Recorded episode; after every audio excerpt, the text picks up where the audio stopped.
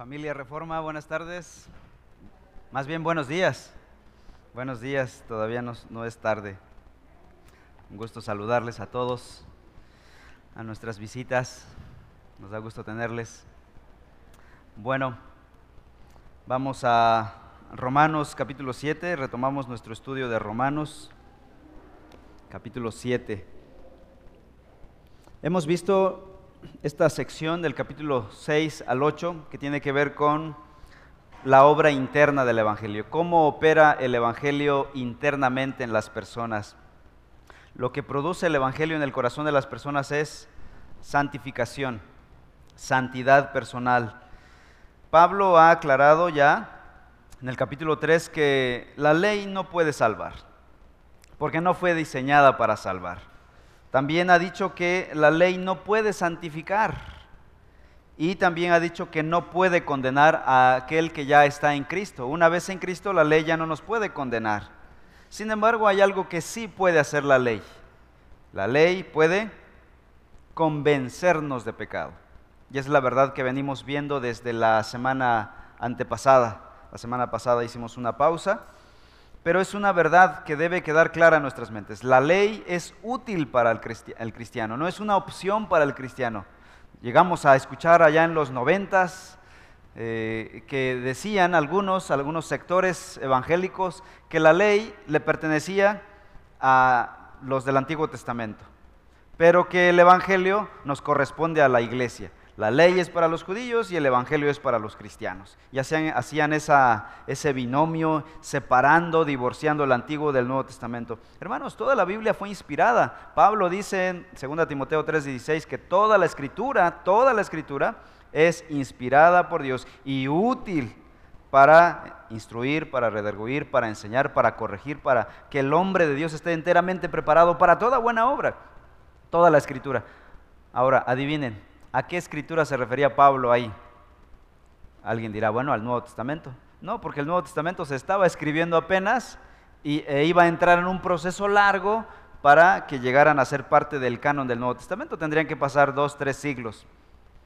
Él se refería en aquel momento a la escritura del Antiguo Testamento. Pablo predicó a Cristo usando su Antiguo Testamento. Ahora, ¿cómo esta gente vino a decir dos mil años después? Que no, que el Antiguo Testamento es para los judíos y el Nuevo para los cristianos. Es básicamente una conjetura.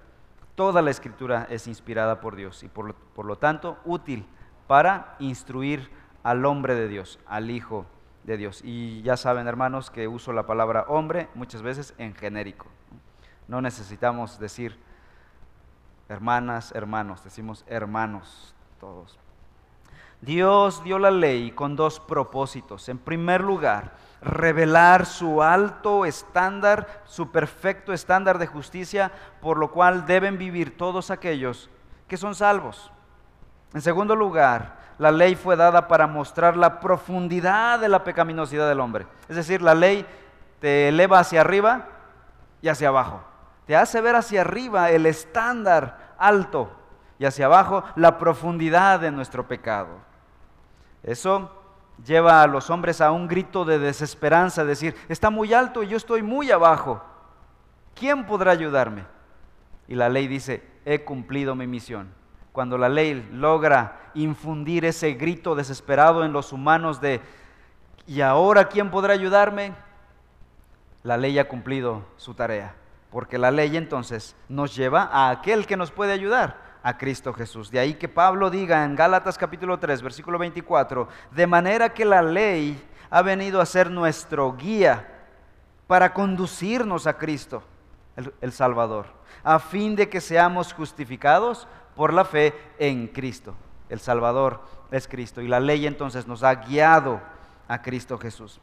En este pasaje que comenzamos hace 15 días, capítulos, capítulo 7 de Romanos, versículos 7 al 13, Pablo está dando cuatro elementos de la obra de convicción. ¿Cómo la ley me convence de pecado? ¿Cómo lo hace específicamente? Bueno, en el versículo 7, Romanos 7, 7, la ley revela el pecado. Eso ya lo vimos. Desenmascara el pecado. Versículo 8. estimula el pecado. Es decir, el pecado puede estar adormecido, pero cuando la ley dice no robarás, la ley se, el pecado se despierta. En tercer lugar, la ley mata al pecador, versículos 9 al 11, cosa que veremos hoy. Y versículos 12 y 13, la ley refleja la absoluta pecaminosidad del pecado. Por si alguien pensaba que el pecado no era tan pecaminoso, vamos a ver que el pecado es muy pecaminoso. Valga la redundancia. Entonces vayamos a capítulo 3, perdón, capítulo 7, versículos 9 al 11. La palabra del Señor nos dice así, Romanos 7, 9. En un tiempo yo vivía sin la ley, pero al venir el mandamiento, el pecado revivió y yo morí. Y este mandamiento que era para vida, a mí me resultó para muerte, porque el pecado, aprovechándose del mandamiento, me engañó y por medio de él me mató. Lo primero que vemos aquí, o bueno, en tercer lugar más bien, la ley mata al pecador. Recuerden que Pablo está dando aquí su testimonio personal en su experiencia de cómo ha sido su relación con la ley. Y ahora, bueno, ha dicho ya que antes de la salvación él vivía muerto en pecados. Y aquí da una frase importante que nos llama la atención. Versículo 9. En un tiempo yo vivía sin la ley. Ahora, alguien preguntará, ¿cuándo vivió Pablo sin la ley? ¿Acaso Pablo, bueno, antes de ser cristiano, ¿a qué se dedicaba Pablo? Pablo era fariseo, era un estudiante de la ley. De hecho, toda su vida fue criado en la ley, en la Torá. Él como un ciudadano judío, y también tenía la doble ciudadanía, la ciudadanía romana, pero como hijo de judíos fue instruido en la ley de Dios desde pequeño, como Timoteo también. Su abuela y su madre instruyeron a Timoteo en la ley de Dios desde pequeño. Y después se convirtió en un profesional de la ley. Él llegó a ser un fariseo de fariseos, maestro de fariseos, alumno de Gamaliel, decíamos hace 15 días. Y ahora resulta que Pablo dice que vivía sin la ley. Alguien podrá decir, Pablo, creo que te estás equivocando de, este, en tu pasado, porque tú te encargabas de estudiar la ley, tú te dedicabas a la ley. Bueno, déjeme explicar esto. Obviamente, Pablo como buen judío vivía bajo la ley. Sin embargo, antes de entender el Evangelio, lo que Pablo está haciendo ahora es ver su vida en el filtro del Evangelio, a la luz del Evangelio. Él ya no se ve de otra manera. Todo lo que analiza de sí mismo es a la luz del Evangelio. Y dice Pablo, pues a la luz del Evangelio, aunque yo vivía en la ley o bajo la ley, no había comprendido realmente la ley. Yo no lo había entendido plenamente, yo no había asimilado todas sus implicaciones para mi vida, de tal manera que parecía que vivía sin ley. Hasta que llegó el Evangelio a mí, me dio luz y finalmente comprendí lo que era la ley. Sin el Evangelio, mis queridos hermanos, la ley no se entiende, la escritura no se entiende sin los lentes del Evangelio es cuando uno entiende el Evangelio de Jesucristo que vino, murió por nuestros pecados, cuando entendemos la gravedad de nuestro pecado y entendemos quién es Cristo, es que finalmente podemos entender la Escritura. Fuera de Cristo, fuera del Evangelio, estamos dando tumbos con la Escritura. Y ella adquiere su valor nato, intrínseco, su esencia para nosotros hasta que comprendemos el Evangelio. La Biblia damas y caballeros, es como un buen café.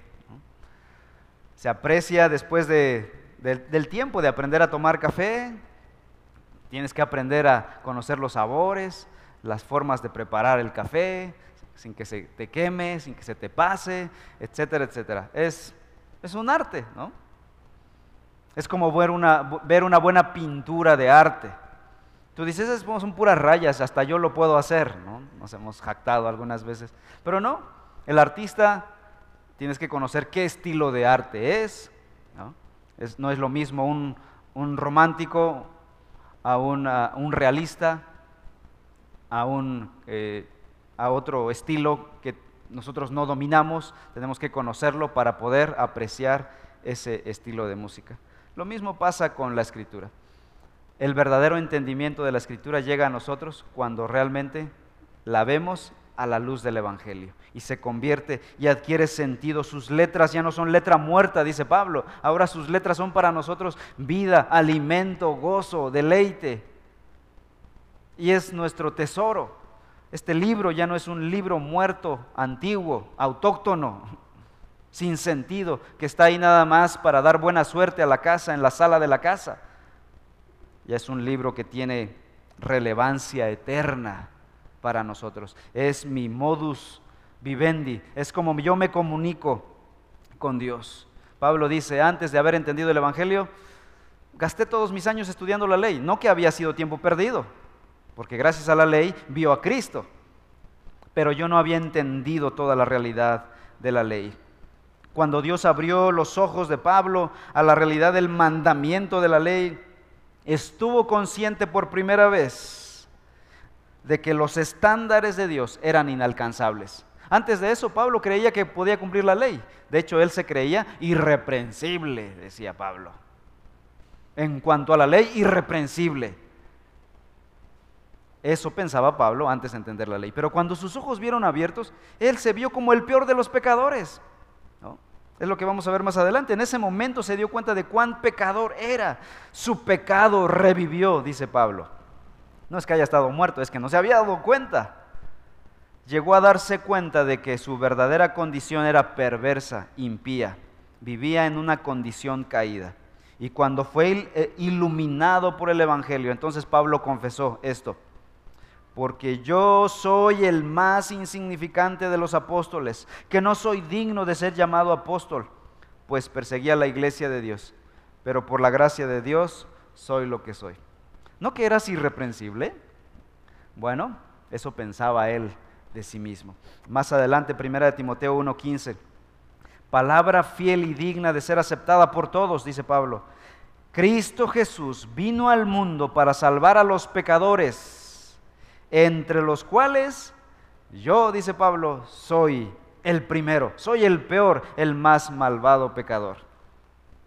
Mientras él estaba alejado del Evangelio, sus ojos estaban cerrados a la realidad de la ley, él pensaba que era un buen hombre. Era un tipazo el apóstol Pablo, Saulo, ¿no? Era irreprensible, tenía sus credenciales. Pero dice el versículo 9, al venir el mandamiento, es decir, cuando yo vi la realidad del mandamiento, el pecado como si hubiera revivido y yo morí.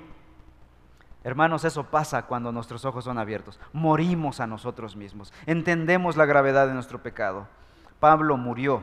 Es decir, se dio cuenta de que todos sus logros personales, sus conquistas en la religión, no eran más que basura espiritual. Delante de Dios, todas aquellas cosas que para él eran ganancia espiritual, era basura espiritual. En Filipenses capítulo 3 ha dicho primero que él era, se sentía irreprensible, pero llega al versículo 7 y dice, pero todo lo que para mí era ganancia, lo he estimado como pérdida por amor a Cristo. Comparado con Cristo todo es pérdida. Y aún más, yo estimo como pérdida todas las cosas en vista del incomparable valor de conocer a Cristo Jesús, mi Señor. Por Él lo he perdido todo y lo considero como basura. ¿Cómo consideraba Pablo su alto pedigrí espiritual y religioso? Como basura delante de la obra de Cristo Jesús. Eso mismo confesó Isaías en el Antiguo Testamento. Isaías, otro gran hombre de Dios, pero cuando vio la santidad de Jehová, capítulo 6, de Isaías 6. Vi yo al Señor sentado en su trono y sus faldas llenaban el templo y habían serafines con seis alas volando delante de él que cantaban, Santo, Santo, Santo, cuando se dio cuenta de la santidad de este ser divino de Dios. Isaías, el gran profeta, se hizo chiquito, se dio cuenta de su maldad. Y vean lo que dice Isaías, escuchen lo que dice Isaías en el capítulo 64, versículo 6. Todos nosotros somos como el inmundo y como trapo de inmundicia todas nuestras obras justas, nuestras obras justas, nuestra justicia personal, nuestros méritos propios, cuando te ves delante del santo que está en el trono, somos trapo de inmundicia.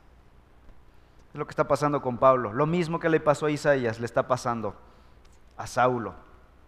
Su amor propio, su satisfacción en sí mismo y su orgullo fueron pisoteados, fueron hechos añicos. Se encontraba en bancarrota espiritual. ¿Saben qué? Estaba listo para clamar como aquel otro publicano pecador que dijo, Dios se propicio a mi pecador. Lucas 18. Cuando la ley cubrió, cobró vida para Pablo, Pablo murió. Se dio cuenta de que era un cadáver ambulante. Estaba vivo pero muerto espiritualmente. Eso lo llevó a buscar al Salvador, a clamar por ayuda al Salvador. Se dio cuenta por primera vez de que él no podía. Estaba listo para entender y recibir el Evangelio. En ese punto estamos listos para el Evangelio. El terreno se ha preparado. La ley sirve para preparar a los individuos, para preparar el corazón de los individuos, para la recepción del Evangelio. Y estamos listos para clamar, Señor, solo tú puedes salvarme. Versículo 10, Romanos 7:10 dice el versículo, y este mandamiento que era para vida, a mí me resultó para muerte. Claro, obviamente la ley le mostró que estaba muerto espiritualmente. Lo que Pablo había considerado como un medio de ganarse la salvación, Pablo creía que al cumplir la ley irreprensiblemente, él se ganaba su salvación. Y dice, para mí lo que era vida o para vida resultó para muerte. Se dio cuenta de que la ley lo, único que podía hacer era revelar su pecado, condenar su pecado y matarlo. Ah, Salmo 119, versículos 1 y 2, dice así, este pasaje famoso del Antiguo Testamento. Salmo 119. Cuán bienaventurados son los de camino perfecto, los que andan en la ley del Señor. Cuán bienaventurados son los que guardan sus testimonios y con todo el corazón le buscan. ¿Cuántos de ustedes se han sentido como yo cuando leen el versículo 1 con una impotencia y una desesperación? Cuando leen, cuán bienaventurados son los de camino perfecto. Digo, ya, cierro mi Biblia. Yo soy el peor de todos, no voy a poder recibir esa bienaventuranza, porque esta bienaventuranza para quién es? Para los de camino perfecto. Levanten su mano los que tienen camino perfecto. Entonces, esta bienaventuranza no es ni para ti ni para mí a menos que estemos en el bienaventurado, en el perfecto, en Cristo Jesús, quien ya cumplió la ley. Si estamos en Él, esa bienaventuranza llega. Todas las bienaventuranzas de Dios llegan a nosotros por medio de Cristo Jesús. Ya vamos a cambiar de horario, hermanos, porque no le queremos hacer la competencia a la, campana. bueno, la, la ventaja de la campana es que me ayuda a despertar a algunos que están están perdiendo el camino, el hilo, ¿no? Entonces la voy a extrañar la próxima semana. ¿Quiénes reciben la bienaventuranza? Los de camino perfecto, dice el versículo 1. Es decir, todos estamos fuera, porque no hay justo ni aún uno, dice Romanos 3, 10. Así que la ley no puede producir bienaventuranza en el hombre porque él no puede cumplir los requisitos de la ley.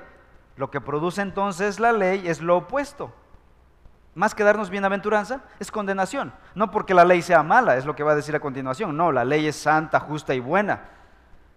Pero nosotros somos el problema, no podemos cumplir la ley. Y entonces, más que recibir la bienaventuranza que viene por cumplirla, al no cumplirla tenemos la condenación por nuestros pecados. Piensen en esto, piensen, esto es algo hipotético, es una hipótesis. Si fuera posible, si alguien pudiera obedecer perfectamente la ley, entonces podría ganarse la vida. O sea, si, cumpliéramos la ley a la perfección, entonces podríamos, hipotéticamente hablando, obtener la vida. Pero debido a que tal obediencia no es posible para el hombre caído y pecador, en su condición caída no tiene las facultades para obedecer la ley de Dios. La ley entonces, ¿qué es lo que trae? muerte para nosotros en lugar de vida. La ley es para vida, pero como no podemos cumplirla, la ley nos condena a muerte. Y aquí es donde nuestra desesperación se hace notable. Romanos capítulo 8, versículos 3 y 4. Vean lo que dice. Romanos 8, 3 y 4. Pues lo que la ley no pudo hacer, es decir, darnos vida porque lo único que pudo darnos fue condenación, ya que era débil por causa de nuestra carne, ¿quién lo hizo entonces? Dios lo hizo, enviando a su Hijo. ¿Cómo lo hizo?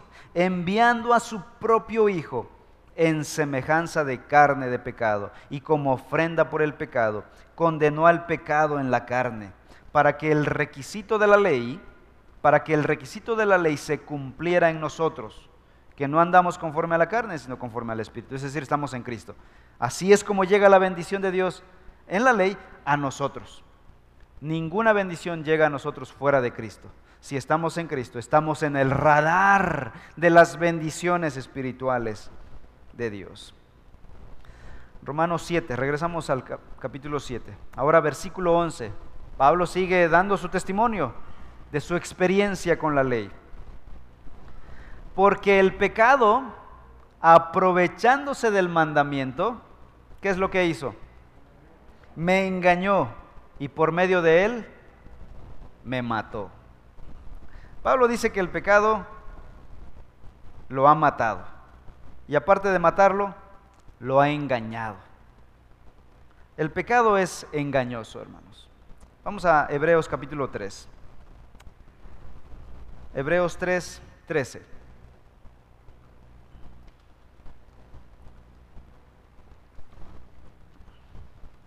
Donde dice el pasaje, antes exhórtense los unos a los otros cada día, mientras todavía se dice, hoy, no sea que alguno de ustedes sea endurecido por qué cosa? Por el engaño del pecado. Hermanos, la vida sin el Evangelio es una vida en el pecado y el pecado nos engaña, nos hace creer que las cosas son así y así, nos lo pinta, pinta el panorama de una manera y no es verdad. El hombre cree que está bien sin Dios, el engaño del pecado. El hombre cree que no necesita el Evangelio, está engañado por el pecado. El hombre cree que Él es bueno en sí mismo, ha sido engañado por el pecado. El hombre cree que puede desobedecer la ley de Dios sin consecuencia alguna, está engañado por el pecado. Saulo, de camino a Damasco, llegó a reconocer que el pecado lo había engañado. Pablo iba caminando, iba en su, en su caballo rumbo a Damasco y fue interceptado por el Señor. Le abrió los ojos y dijo, el pecado te ha engañado. Y Saulo se dio cuenta de su gran pecado. El pecado le había dicho que él podía cumplir la ley irreprensiblemente. Él podía cumplir la ley perfectamente, todas las demandas de la ley. Y Pablo así creía cuando se llamaba Saulo. Pero cuando sus ojos fueron abiertos al Evangelio, el Espíritu Santo lo convenció de su propia injusticia, de su propia miseria espiritual, de su propia bancarrota espiritual. Y en ese momento Pablo dijo, morí. ¿Y saben qué? Cuando nosotros morimos, empezamos a vivir. Dios nos quiere llevar a ese punto de morder el polvo de la derrota religiosa de nuestra victoria personal y soberbia. Dios quiere que muramos para en ese momento levantarnos. En ese momento podemos clamar, necesito un Salvador. Y el Salvador dice, ¿me hablaste? Aquí he estado, he estado esperando por este momento. Quería yo que llegaras a ese punto, pero fuiste necio, insensato, creyendo que tú podías vivir tu propia religión. Y bueno, mientras tanto vivimos una religión, creamos nuestra propia religión. Ajustamos el cristianismo a nuestra manera, a nuestras posibilidades, a nuestros tiempos, a nuestro antojo. Pero ese, ese no es el Evangelio. Ese, aunque se llama cristianismo, es una religión distinta creada por el hombre. No hay mucha diferencia entre esa religión y el budismo, el islamismo y cualquier otra religión tribal. Reconoce tu pecado reconoce que el pecado te ha engañado y clama por la verdad del Evangelio. Ven a Cristo Jesús, reconoce que el pecado es engañoso. Luego finalmente capítulo 7 versículos 12 y 13. Pablo dice, así que la ley es, llega a esta conclusión, santa y el mandamiento es santo, justo y bueno. Entonces lo que es bueno, va a ser la pregunta Pablo, ¿vino a ser causa de muerte para mí? De ningún modo, al contrario, fue el pecado a fin de mostrarse que es pecado al producir mi muerte por medio de lo que es bueno, para que por medio del mandamiento el pecado llegue a ser extremo pecaminoso. En cuarto lugar, vemos que Pablo dice que la ley refleja la pecaminosidad del pecado. Ahora, el versículo 3 es un poquito complejo, pero vamos a tratar de explicarlo. La ley no es pecado, dice Pablo. Eso lo deja tajantemente claro aquí. Vamos a manejar esta premisa y sobre eso vamos a trabajar, dice Pablo. La ley es santa, justa y buena. Y Pablo exalta la ley diciendo es justa, santa y buena. También la llama espiritual en el versículo 14, la llama buena otra vez en el versículo 16. Así que Pablo, para aclarar y calmarlos el, el ánimo un poquito, va a decir, la ley no es mala, hermanos, es buena y la empieza a exaltar y empieza a alabar la santa ley de Dios. Ella produce algo en nosotros, pero no por la ley, sino por causa de nosotros, por causa de nuestra debilidad. Así que tiene que hacer esta pausa para exaltar la ley de Dios, para vindicar la ley de Dios en nuestras mentes. Hubo otro hombre en el Antiguo Testamento que también exaltó la ley de Dios. ¿Se acuerdan? David. David en el Salmo 19. Escuchen, voy a leer este pasaje. Salmo 19, 7 al 11. La ley del Señor es perfecta, que restaura el alma. El testimonio del Señor es seguro, que hace sabio al sencillo. Los preceptos del Señor son rectos, que alegran el corazón. El mandamiento del Señor es puro, que alumbra los ojos. El temor del Señor es limpio, que permanece para siempre. Los juicios del Señor son verdaderos, todos ellos justos, deseables más que el oro, sí, más que mucho oro fino más dulces que la miel y que el destilar del panal. Además, tu siervo es amonestado por ellos, en guardarlos hay gran recompensa. Así que la ley es santa, pura, justa y buena, dice Pablo. El hecho de que la ley revele el pecado, condene el pecado y de paso condene al pecador, no significa que la ley misma intrínsecamente sea mala. No, cuando una persona es sentenciada por homicidio, después de un juicio, la falla no está en la ley que lo sentenció, la falla está en el hombre que infringió esa ley. Por eso esa ley lo sentenció. Así que mientras más santa sea una ley, más maligna será nuestra transgresión, más grande será nuestro estándar. Mientras más santa sea la ley de Dios, más difícil será cumplirla y más evidente quedará nuestro pecado. Nuestro pecado quedará al descubierto. Hermanos, creo que todos estamos de acuerdo en que no, no queremos una Biblia que rebaje sus estándares para que sea alcanzable para los hombres. Esa no sería la Biblia de Dios, esa no sería la palabra de Dios, ese no sería el registro de Dios. La ley revela el pecado, lo desenmascara como un asesino. El carácter mortífero del pecado queda expuesto bajo la luz, la luz de la santa ley de Dios. Versículo 13 dice, por medio de la ley o por medio del mandamiento, el pecado llegó a ser en extremo pecaminoso. ¿Quién hizo que el pecado fuera en extremo pecaminoso? La ley, la, la santa ley de Dios. Así que es necesaria, es correcto predicar desde nuestro púlpito la ley de Dios. No podemos vivir como cristianos, decimos, ya nosotros vivimos bajo la gracia, nos olvidamos de la ley.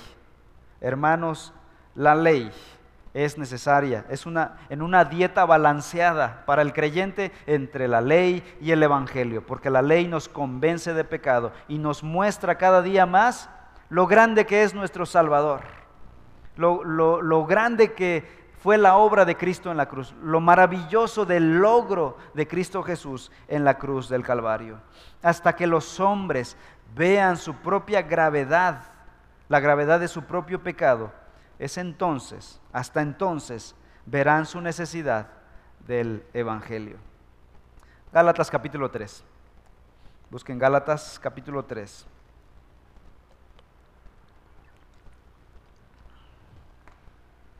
Versículos 19 al 22. Dice así, Gálatas 3, 19 al 22. Entonces, ¿para qué fue dada la ley? Fue añadida a causa de las transgresiones, hasta que viniera la descendencia a la cual había sido hecha la promesa, la ley que fue promulgada mediante ángeles por mano de un mediador. Ahora, el versículo 22. Pero la escritura lo encerró todo bajo pecado, para que la promesa que es por la fe en Jesucristo fuera dada a todos los que creen. La ley fue dada para mostrar nuestro pecado mientras vivíamos en transgresión. ¿Hasta cuándo? Hasta que llegara Cristo Jesús. Para que la promesa fuera dada por la ley. No, fuera dada por Jesucristo, por la fe en Jesucristo. Así que el propósito final de la ley era llevar a los hombres a la fe en Jesucristo. Repito, ¿cuál es el propósito final y completo de la ley? Es llevarnos a Cristo Jesús, a confiar en Él. Él es nuestra única salvación, Él es nuestro único camino, nuestro único modo de llegar al Señor. Y Jesús vino al mundo a cumplir todas las demandas de la ley. Gálatas 4:4 dice, llegado el cumplimiento del tiempo, Dios envió a su Hijo, nacido de mujer y nacido bajo la ley. Él vivió, se sometió a la ley voluntariamente, siendo Él Dios sobre la ley, Él se sometió a la ley. ¿Para qué?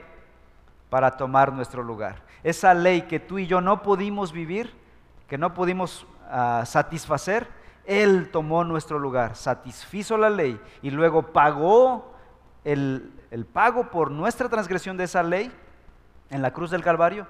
Y así que Él ganó nuestra justicia, tomó nuestro lugar en la cruz del Calvario. Y de esa manera nosotros, al estar en Cristo Jesús, podemos decir que ya cumplimos la ley en Cristo Jesús. La condenación de la ley ya no está sobre aquellos que están en Cristo Jesús. Ese es el meollo del asunto de la ley y es lo que Pablo quiere dejar en claro aquí. Conclusión. Romanos capítulo 8. Romanos 8, 1 y 2. Vean a la conclusión a la que llega Pablo. Por tanto, es decir, en conclusión, dicho lo anterior, dice Pablo, ahora que estamos en Cristo, no hay condenación para los que están en Cristo Jesús. Si estás en Cristo, ya no hay condenación para ti. Los que no andan conforme a la carne, sino conforme al Espíritu, porque la ley del Espíritu de vida en Cristo Jesús te ha libertado de la ley del pecado y de la muerte. Amén. Cristo Jesús cumplió la ley perfectamente. Si estás en Cristo Jesús, ya no hay condenación sobre ti. La espada de la justicia de Dios ya no está sobre tu cabeza, esperando el campanazo del juez final para que te la corte. Ya no estamos bajo la sentencia divina. Hemos sido liberados, dice aquí, porque la ley del Espíritu de vida en Cristo Jesús te ha liberado de la ley del pecado y de la muerte. Cristo Jesús te ha liberado de la muerte, del infierno eterno. ¿Crees eso? Cristo Jesús es nuestro Salvador. Vamos a orar. Padre Celestial, te damos gracias por haber enviado a tu Hijo Jesús a tomar nuestro lugar. Él cumplió la ley que nosotros no podíamos cumplir. Y Él pagó el pecado o el pago por nuestra transgresión a esa ley. Nosotros no podíamos. Cristo sí, lo hizo y tomó nuestro lugar. Señora, ayúdanos hoy a no vivir en orgullo, creyendo que nosotros podemos o necesitamos vivir, pagar la ley por nuestra propia, en nuestra propia fuerza. Líbranos de ese orgullo, de esa terquedad, de esa necedad de nuestro corazón y muéstranos la gloria del Salvador, de Cristo Jesús. Señor, trae a muchos a arrepentimiento de sus pecados, convéncelos de sus pecados, tráelos a Cristo, a creer en Cristo como su única fuente de salvación, su única fuente de vida eterna. Te pido, Señor, que tú bendigas a tu iglesia con este maravilloso evangelio. Gracias por la obra de nuestro Señor Jesucristo en la cruz. Te alabamos por él. En el nombre de Jesús. Amén. Que Dios les bendiga, hermanos.